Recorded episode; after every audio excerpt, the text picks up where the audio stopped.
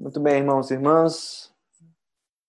Conforme nós anunciamos mais cedo, nós interrompemos a nossa série no livro de Gênesis neste fim de ano para nos dedicarmos ao assunto do advento, os nossos preparativos para o Natal. O pastor Marcelo, no domingo passado, já nos iniciou nessa série de reflexões acerca da razão da nossa celebração cristã deste Natal. Sim, Natal é festa nossa, não é festa dos shoppings, dos templos de consumo em primeiro lugar. Ela pertence a nós, é a nossa festa. É a nossa alegria celebrar o verdadeiro Natal, Natal com Cristo. Mas nós queremos examinar também hoje, nos próximos domingos até o Natal, o motivo da nossa certeza neste Natal, em um tempo de muita incerteza no país e no mundo. Então, para tanto, eu quero convidá-los a abrir no início do Evangelho de Lucas.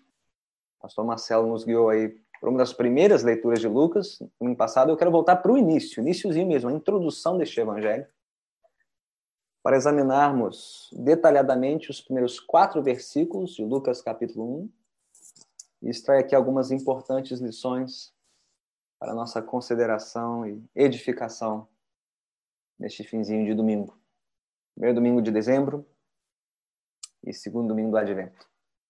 Então, Lucas capítulo 1, versículos 1 a 4. Diz assim a palavra de Deus. Muitos já se dedicaram a elaborar um relato dos fatos que se cumpriram entre nós, conforme nos foram transmitidos por aqueles que desde o início foram testemunhas oculares e servos da palavra. Eu mesmo investiguei tudo cuidadosamente, desde o começo, e decidi escrever-te um relato ordenado, ó excelentíssimo Teófilo, para que tenhas a certeza das coisas que te foram ensinadas. Louvado seja Deus pela sua santa palavra. Então, Senhor, vem agora pelo teu Santo Espírito, gravar estas palavras em nossas mentes e testemunhar junto aos nossos corações de que tudo que acabamos de ler e ouvir é verdadeiro, é eternamente verdadeiro, é fiel e digno da nossa inteira aceitação, da nossa inteira confiança, da nossa inteira esperança. Ó Senhor, vem nos revestir nesta noite. Vem revestir a nossa fé com uma certeza celestial e inabalável. Nas palavras, nas promessas do teu santo e glorioso Evangelho. Que isso nos traga nova alegria e nova paz nestes dias maus. Nós te pedimos em nome de Cristo Jesus. Amém. E amém. E como dissemos, acho que faz tempo, se é que jamais, terminamos um ano neste país é, cercados de tanta incerteza. Incerteza sobre os rumos políticos da nação, sobre as agendas reformistas que continuam travadas no Congresso Nacional, coisas importantes que precisam ser deliberadas e que definirão não só os próximos meses, mas os próximos anos da governança deste país.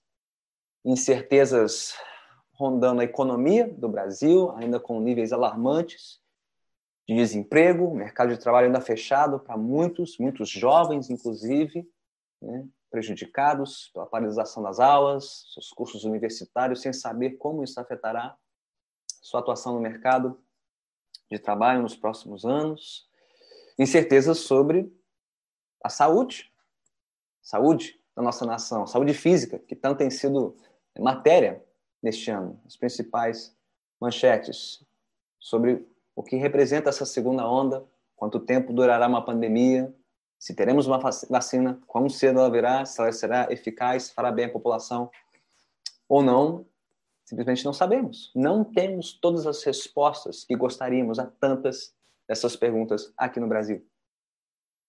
O que dizer, então, do Ocidente, do mundo? Incerteza sobre o resultado das eleições dos Estados Unidos, como isso afetará os rumos da geopolítica, né, a governança é, dos povos, a relação entre os povos, como isso afetará os mercados financeiros, como isso afetará é, né, os rumos, os valores, os princípios que estão sendo ora defendidos, ora atacados é, por governos do Ocidente, do Oriente. Muita incerteza, muita dúvida.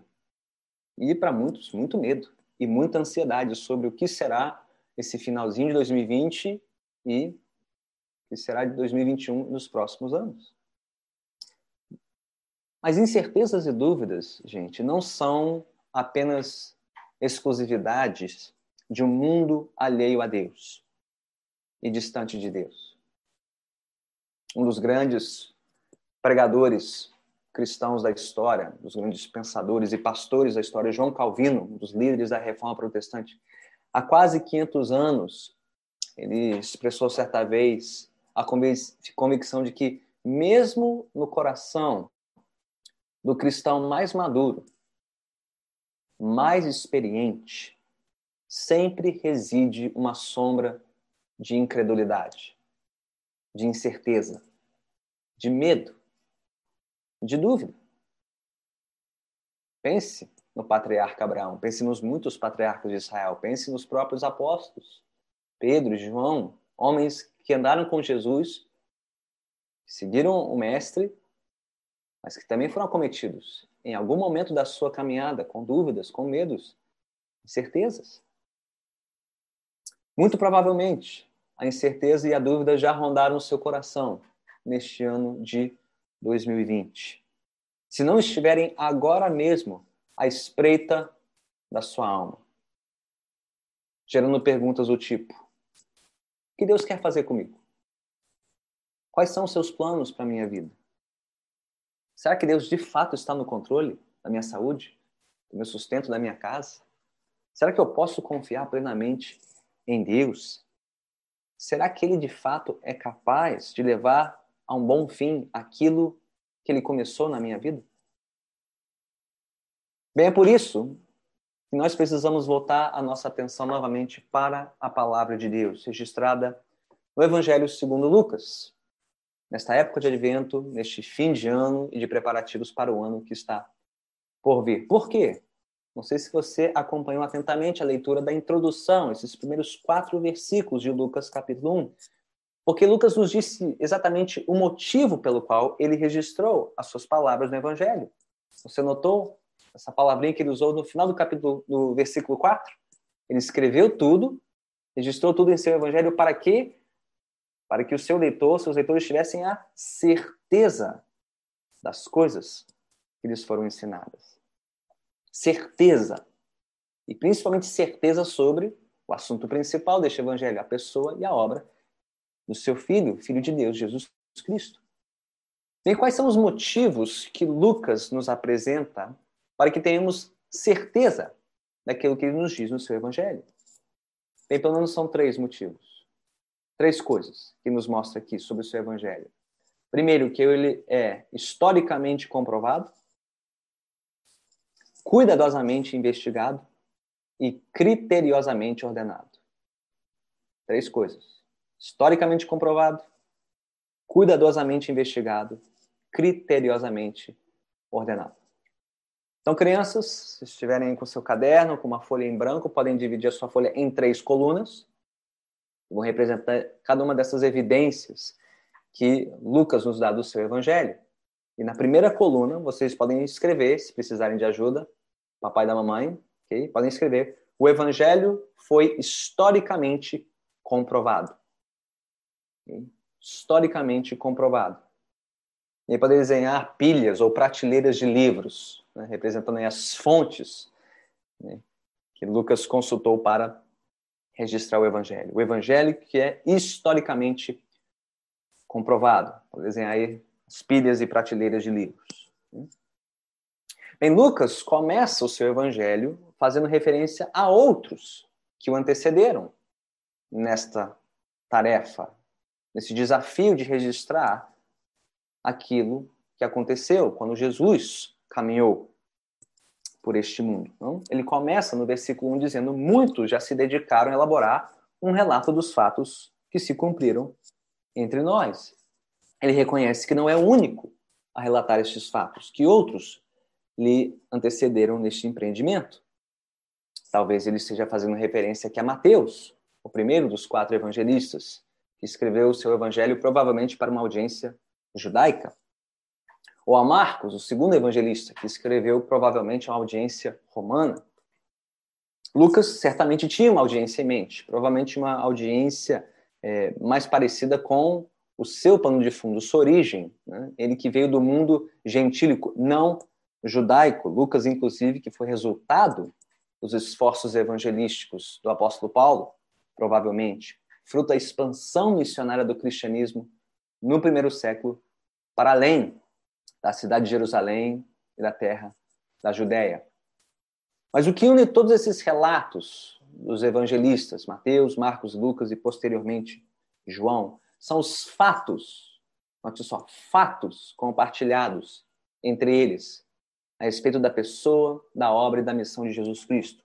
De novo, essa é a palavrinha que Lucas usa. Muitos já se dedicaram a elaborar um relato dos fatos que aconteceram, que se cumpriram entre nós. E nisto Lucas se destaca, até além dos demais evangelistas. Não que os outros evangelistas, os outros relatos sejam menos históricos que Lucas, ou que Lucas aqui quisesse cantar vantagem sobre os outros evangelistas. Mas Lucas faz um trabalho minucioso aqui de registrar as referências históricas desses fatos, esses acontecimentos relatados no seu evangelho. Note, por exemplo, se você puder avançar para o capítulo 2, o início do capítulo 2 de Lucas, quando ele relata o nascimento de Jesus. Só nos primeiros dois versículos, quantas referências históricas, né?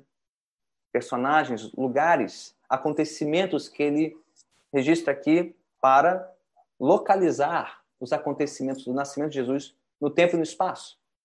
Lucas 2, 1 e 2. Naqueles dias, César Augusto publicou um decreto ordenando o recenseamento de todo o Império Romano. Este foi o primeiro recenseamento feito quando Quirino era governador da Síria.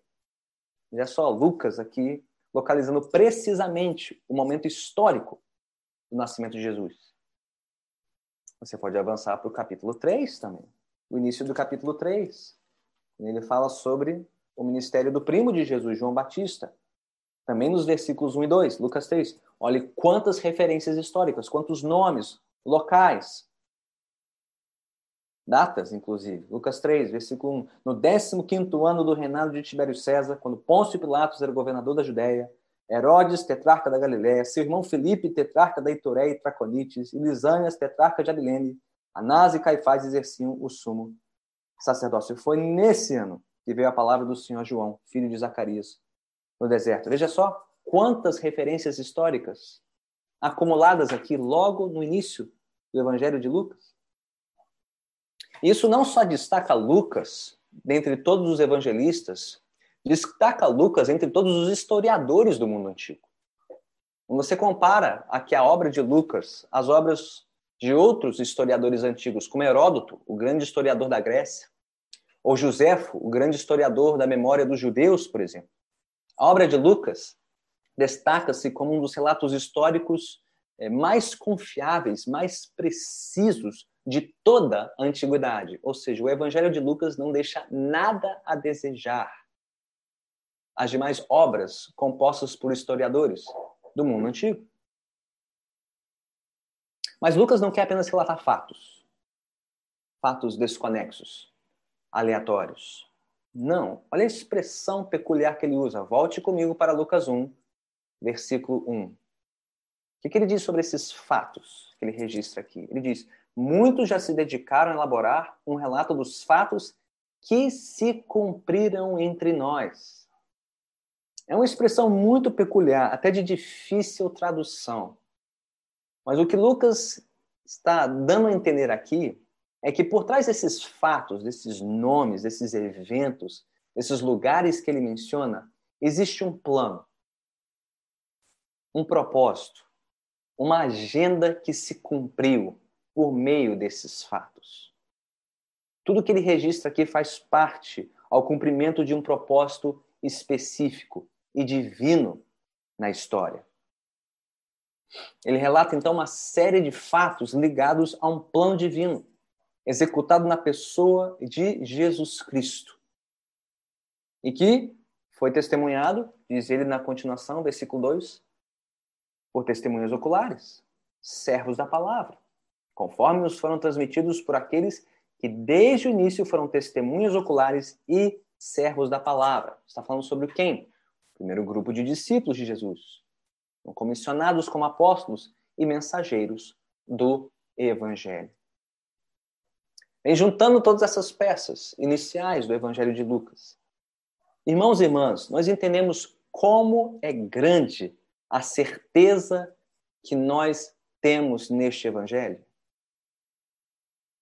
Lucas escreveu o que ele escreveu para que tivéssemos certeza de fatos testemunhados e comprovados na história. Coisas que aconteceram de fato no tempo e no espaço. O que temos aqui não é fruto né, da certeza da imaginação religiosa dos apóstolos ou da superstição da igreja primitiva ou meramente dos sentimentos piedosos dos primeiros cristãos. Não, nós estamos diante de realidades históricas e comprovadamente factuais, que pertencem a um plano, um plano ordenado, orquestrado e executado por Deus na história, dos quais os apóstolos foram as primeiras testemunhas, os primeiros mensageiros e Lucas, um dos primeiros relatores. Gente, é disso que trata a mensagem do Natal. Não é só uma mensagem bonita, uma mensagem bela, uma mensagem emocionante, uma mensagem cativante, embora seja tudo isso também. Quem não se emociona ao ver né, a cena da manjedoura, né, os pastores no campo, os reis magos, as musiquinhas, até quem não crê na verdade dessas coisas se emociona, se encanta por esse imaginário natalino que está aí nas fachadas, nas varandas, nas decorações do shopping. Mas, gente, isso aqui não é apenas uma história bonita, encantadora, emocionante. É uma história verdadeira, factual. Deus veio em carne. Jesus Cristo veio ao mundo. Ele entrou na história. Ele veio até nós como um de nós. A história comprova isso. E se isso não for verdadeiro, então o Natal é uma grande piada. E uma piada de mau gosto, diga-se de passagem. E somos, dentre os homens, os mais miseráveis. Se isso for apenas uma, uma história bonita, bela, encantadora, e não for verdadeira, histórica, então não temos, de fato, por que celebrar Natal. Mas Lucas nos dá a primeira razão. Sim, sim, essa é uma história verdadeira. O evangelho é historicamente comprovado. Mas não termina aí. Ele segue para uma segunda evidência. Crianças, podem escrever na sua segunda coluna, na sua página, sua folhinha. O evangelho foi cuidadosamente investigado. Tem palavrinha difícil e longa. Então, se a criança for menor, ajude, hein? cuidadosamente investigado. E aí podem desenhar aquela lupa de detetive. Né? As crianças maiores podem até né, desenhar não só lupa, se quiser desenhar como se fosse um detetive procurando por pistas, né? investigando um caso. Né? Ou os menorzinhos podem desenhar só a lupa. Né? Cuidadosamente investigado. É o que veremos aqui na continuação do texto. Né? Veja bem, embora Lucas não pertencesse ao grupo das primeiras testemunhas oculares e não pertencer ao grupo original dos apóstolos, isso não faz dele uma testemunha menos fidedigna, menos confiável que as demais. Por formação, talvez você não saiba que Lucas muito provavelmente era um médico. Há uma referência a ele lá em Colossenses 4,14. Ele é descrito como um médico, um Lucas, provável Lucas, autor deste evangelho um médico, ou seja, um homem das ciências, um homem culto, um homem bem treinado para registrar detalhadamente tudo que ele vê ao seu redor e tudo que ele sabia acerca da vida e a obra de Jesus Cristo. Não só por formação, mas por experiência. Segundo os relatos do livro de Atos, ele foi um dos parceiros de, do apóstolo Paulo no Evangelho, em suas viagens missionárias. E possivelmente um fruto do trabalho missionário de Paulo, dentre os gentios. Né? Ou seja, Lucas teve ampla oportunidade para investigar e registrar as origens da igreja primitiva e do cristianismo ao longo dos seus anos de serviço e ministério cristão, junto a Paulo e por todos os lugares que ele percorreu, provavelmente a Judéia também, Jerusalém, investigando, entrevistando, colhendo depoimentos, corroborando né, e juntando evidências para é, confirmar este evangelho que estava sendo pregado por todo o Império Romano. Então, Lucas aqui tinha todas as credenciais necessárias para dizer que havia investigado cuidadosamente desde o começo. Olha só, versículo 3 disso. Eu mesmo investiguei tudo cuidadosamente desde o começo. Ele foi lá desde o início de tudo, investigar fonte por fonte, personagem por personagem, história por história e compilar isso em dois grandes livros. Para quem não sabe, Lucas não escreveu apenas o Evangelho de Lucas, o terceiro Evangelho, como também é, o seu segundo volume, o livro de Atos dos Apóstolos, também escrito por Lucas, que formam duas partes de uma só obra, que descrevem o que Jesus começou a fazer no seu ministério, né, a sua vinda, morte e ressurreição, e o que ele continua a fazer por meio da igreja, registrado em Atos dos Apóstolos. O que torna Lucas, se você fizer as contas, o autor que mais contribuiu para o Novo Testamento, em termos de extensão de obra, se você somar Lucas e Atos, somam mais páginas e palavras do que todas as cartas de Paulo, é, no Novo Testamento. Ele é o homem que mais contribuiu para a composição do Novo Testamento. Você já tinha parado para pensar nisso. Então, como este bom repórter investigativo, né, detetive e investigador das origens do cristianismo, Lucas incluiu alguns detalhes preciosos que estão ausentes dos outros evangelhos, como as narrativas do nascimento de João Batista, da infância de Jesus, que você não acha nos outros evangelhos, os hinos de Maria, né? o hino de que Maria entoou, o hino de Zacarias, dos anjos que se revelaram aos pastores, é, Simeão, quando viu o bebê Jesus nos braços dos seus pais, no templo, em Jerusalém, quando consagrado ao oitavo, oitavo dia. Talvez Lucas tenha entrevistado cada um desses Simeão, os pastores no campo, Zacarias, né, é, Maria, para colher estes hinos, né, incluí-los no seu evangelho. Outras parábolas que você não encontra nos outros evangelhos, do bom samaritano, do filho pródigo, do fariseu, do publicano. Até mesmo a, atenção especial que ele dá às mulheres que acompanharam e participaram de perto do ministério de Cristo. Talvez ele tenha investigado e entrevistado várias delas para compor o seu evangelho. Gente, tudo isso nos dá ainda maior certeza quando lemos o relato de Lucas. Sim, este é um relato inspirado por Deus, mediante a agência do Espírito Santo tanto quanto as demais escrituras. Paulo diz: toda escritura é inspirada, toda ela é útil, inclusive as obras de Lucas, o Evangelho de Lucas e Atos, sim. Mas a inspiração divina não anulou de forma alguma a agência humana de Lucas, na preparação, na redação, na investigação por trás do seu Evangelho.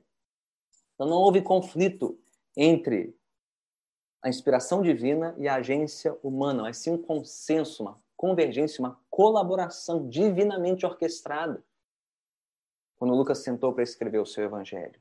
Né? Então podemos crer não só nos fatos relatados por Lucas, mas em como ele relatou esses fatos, tudo isso inspirado por Deus, historicamente comprovado e cuidadosamente investigado. Mas há mais uma evidência, uma terceira aqui nesta introdução. Crianças, terceira parte da sua folha, podem escrever a última parte, a última lição. Já vimos que o evangelho foi historicamente comprovado, cuidadosamente investigado e, por fim, criteriosamente ordenado. Aqui, crianças, vocês podem desenhar um esqueleto humano. Né? Assim como um esqueleto humano tem uma certa estrutura, uma ordem, né? Cabeça, o tronco, né? cada membro no seu lugar, né? uma estrutura que dá sustento ao corpo. Assim também o Evangelho de Lucas tem uma ordem, tem uma estrutura que foi criteriosamente elaborada. Né? Não, Lucas não escreveu tudo o que ele poderia sobre a história de Jesus e da igreja, embora tenha escrito muito. Né? Seu colega, o apóstolo João, disse que não haveria espaço. Tudo que Jesus fez e ensinou não caberia em todos os livros, jamais poderiam ser escritos a seu respeito. Mas o que Lucas selecionou para nos contar, ele também organizou segundo critérios muito específicos. Certamente, ele usou um critério cronológico, seguindo a ordem cronológica dos fatos, desde o nascimento de Jesus, as diferentes etapas da sua vida, chegando à sua morte, sua ressurreição e ascensão junto ao Pai, até cada etapa do crescimento e expansão da igreja. Ele seguiu também um critério, critério geográfico, né? começando ali, o ministério de Jesus na Galiléia, em Jerusalém, mas expandindo, acompanhando a expansão da igreja do evangelho para além de Jerusalém, para a Judéia, Samaria, alcançando até os confins da terra, chegando a Roma no final, seu segundo volume, no livro de Atos dos Apóstolos. Mas principalmente Lucas usou um critério lógico e teológico. A mensagem dele não é apenas histórica, mas é teológica, tem fala sobre um plano divino, um plano eterno de Deus para a história. Tendo por base a missão de Jesus neste mundo expressa num versículo chave, muitos consideram o versículo chave do Evangelho de Lucas, Lucas 19, 10, que diz: Pois o Filho do Homem veio para buscar e salvar os perdidos. Lucas 19, 10. Resume bem a mensagem do Evangelho. Pois o Filho do Homem veio para buscar e salvar os perdidos. Então, Jesus Cristo é o Filho do Homem, este enviado por Deus, o representante perfeito da humanidade que veio ao mundo, nascido de uma família judaica, para alcançar membros de todas as famílias e todos os povos da terra. Vemos isso claramente nos três primeiros capítulos de Lucas, que terminam com a genealogia de Jesus, que o aponta não só como filho, né, o patriarca Abraão, mas filho de Adão, o primeiro da raça. Jesus não é só representante do povo de Israel, ele é representante de toda a raça humana, porque ele veio trazer bênção e salvação para todas as famílias de todas as nações. Lembra-se de Abraão, Gênesis 12, falamos sobre ele semanas recentes, não? Jesus é o filho do homem que veio para salvar os perdidos entre todos os povos, todas as famílias da terra. Ele veio ao mundo para buscar todos os que estão perdidos, homens, mulheres e crianças, ricos e pobres, judeus e gentios, fariseus e publicanos, todos representados aí no miolo do seu evangelho. Ele veio para salvá-los, por meio da sua morte sacrificial e da sua ressurreição gloriosa, tão bem descritos nos capítulos finais deste evangelho. Então, irmãos e irmãs, é disso que Lucas quer que nós tenhamos maior certeza neste advento e neste fim de ano. Do que nós podemos estar certos, absolutamente certos, confiantes, convictos neste Natal. Que Jesus Cristo, o Senhor da história, ele entrou na história, entrou neste mundo para mudar a história deste mundo. Mudando a vida de uma pessoa de cada vez, de cada um que se rende ao seu senhorio. Ele veio ao mundo com uma missão muito específica, mas que abrange gente de todas as nações e de todos os povos da terra. A missão de nos resgatar da miséria de um mundo caído, de um mundo corrompido pelo poder do pecado. Ao reconciliar pecadores com Deus que se arrependem e creem nele, para resgatar pessoas como eu, como você, que tanto procuram a sua certeza e depositam a sua confiança naquilo que é tão incerto, tão duvidoso neste mundo, mas que devem encontrar toda a sua certeza e depositar toda a sua confiança no Senhor somente. É disso que o mundo mais precisa saber neste fim de ano. E é disso que nós mais precisamos lembrar também. Cristo veio, Cristo morreu, Cristo ressuscitou, Cristo voltará. Cristo virá para completar a boa obra que ele começou em nossas vidas. Disso podemos ter absoluta certeza, por mais que nós não tenhamos plena certeza de todo o resto que está acontecendo conosco neste mundo. Então, por todas essas razões, nós podemos ter certeza do que Lucas nos escreveu no seu relato. Seu evangelho é historicamente comprovado, cuidadosamente investigado, criteriosamente ordenado.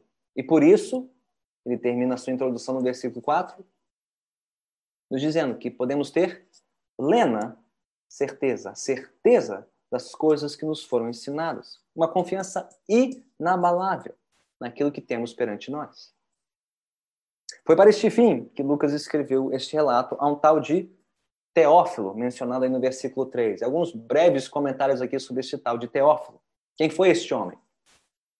Bem, certamente um conhecido, talvez um amigo de Lucas, provavelmente alguém da alta sociedade romana, tanto que ele é chamado de excelentíssimo, Teófilo, ou seja, alguém de um certo status ou reputação na sociedade do primeiro século, possivelmente um patrocinador da obra, da pesquisa de Lucas, que resultou neste evangelho. Alguém que, segundo Lucas, diz no versículo 4, já tinha sido ensinado, instruído, catequizado sobre o evangelho, possivelmente um crente no Senhor Jesus mas alguém que ainda carecia de certeza quanto ao que havia ouvido e aprendido. Veja só, alguém que já tinha ouvido falar do Evangelho, a quem o Evangelho já tinha sido pregado, mas que carecia de certeza das coisas que tinha aprendido. Assim como Teófilo, cujo nome significa literalmente amigo de Deus. Teo, Deus, filo, amigo, amigo de Deus, Teófilo. Todos nós, amigos de Deus, conhecemos o Evangelho, também carecemos desta mesma certeza. O que Lucas nos relatou em seu Evangelho sobre a pessoa e a obra de Jesus é exatamente o que precisamos saber para que nós tenhamos certeza da nossa fé e da nossa salvação no Senhor. Gente, irmãos e irmãs, essa certeza não vem dos nossos sentimentos, por mais piedosos que sejam. A nossa certeza não vem da nossa performance espiritual. A nossa certeza não vem do nosso bem-estar físico e material. A nossa certeza não vem das notícias acerca do Brasil e do mundo. A nossa certeza não vem das nossas resoluções de fim de ano e dos nossos planos para 2021. Não. A nossa certeza vem tão somente pela confiança simples na revelação clara e objetiva do Evangelho. Esta é a nossa certeza na vida e na morte e em tudo entre a vida e a morte. Cristo veio, Cristo morreu, Cristo ressuscitou, Cristo voltará. E nisso nós podemos descansar, tranquilos e seguros neste mundo de tantas incertezas, de tantas dúvidas, de tantas inquietações. Lucas nos deixou, portanto, exatamente o que nós precisamos neste fim de ano. Exatamente o que nós precisamos, de novo, neste advento e Natal, para fortalecer a nossa fé em Cristo. Mas é também exatamente o que todos precisam neste Natal. Inclusive aqueles que ainda não conhecem e não se renderam ao Redentor Jesus Cristo, que estão à procura dessa certeza, que estão à procura de algo mais firme, algo mais sólido, algo mais confiável que as notícias e os planos e as agendas dos homens. Então, sim, louvemos a Deus neste Natal pela certeza que temos. Sim, celebremos as boas novas do Natal, mas não deixemos de compartilhar, de proclamar as boas notícias àqueles que ainda estão carentes desta única certeza inabalável. Se Deus assim chamou e inspirou o médico Lucas para nos proporcionar o santo remédio do Evangelho de Jesus Cristo, então que Deus aplique este remédio para a cura das nossas almas neste fim de ano. Se você está terminando este ano com a alma ainda muito inquieta, muito agitada, cheia de perguntas, dúvidas, incertezas, medos, temores, tremores, saiba que só existe um remédio que pode trazer cura plena, paz profunda, eterna e permanente para os nossos corações. E não é uma vacina. Não é um plano de recuperação econômica. Não é resultado de uma eleição. Não é uma pauta no Congresso Nacional.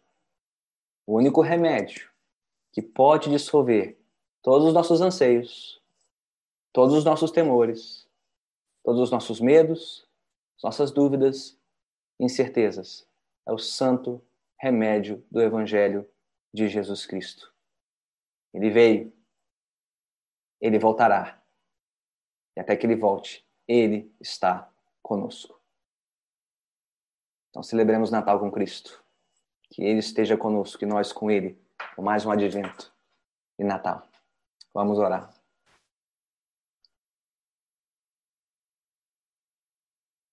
Senhor, que segurança temos em Ti. Uma segurança firme e inabalável. Em tempos em que muitos andam abalados, instáveis, agitados, ansiosos, preocupados, alarmados com o rumo deste país do Ocidente e do mundo. Mas, Senhor, que segurança temos em Ti. Como é bom saber que a nossa sorte, o nosso destino, a nossa vida não está nas mãos dos poderosos deste mundo. Não Senhor, nos desdobramentos da história deste país. Não. A nossa vida está em Tuas mãos. O Senhor nos chamou. O Senhor nos alcançou. Teu evangelho chegou até nós. E pela tua graça nós passamos a crer em ti e confiar no Senhor. Deus bendito e santo, novamente, ao revisitarmos a tua palavra nesses próximos dias e semanas até o Natal, vem tratar das nossas almas. Vem dissolver, Senhor, todo medo, toda ansiedade, toda tristeza, que falam da nossa confiança mal depositada neste mundo. E vem, Senhor, redirigir o nosso olhar para Ti. Redirigir toda a nossa confiança e esperança no Senhor, no Deus eterno soberano sobre a história, que veio até nós para nos trazer eterna redenção e salvação. Ó Pai, ajude-nos. Ajude-nos na nossa pouca fé, ajude-nos na nossa falta de fé. Eu peço, Senhor, encarecidamente, aqueles que estão ouvindo tua palavra agora, Senhor. Que não seja a minha voz, a minha palavra, mas sim a tua voz e a tua palavra tratar destas almas cansadas, aflitas e sobrecarregadas. A tua palavra venha trazer novo alento, nova alegria, novo vigor para encararmos estes dias, este fim de ano e tudo que ainda está por vir. Tudo isso nós te suplicamos, confiantes, alegres, agradecidos e esperançosos, em nome de Cristo Jesus, o Senhor. Amém.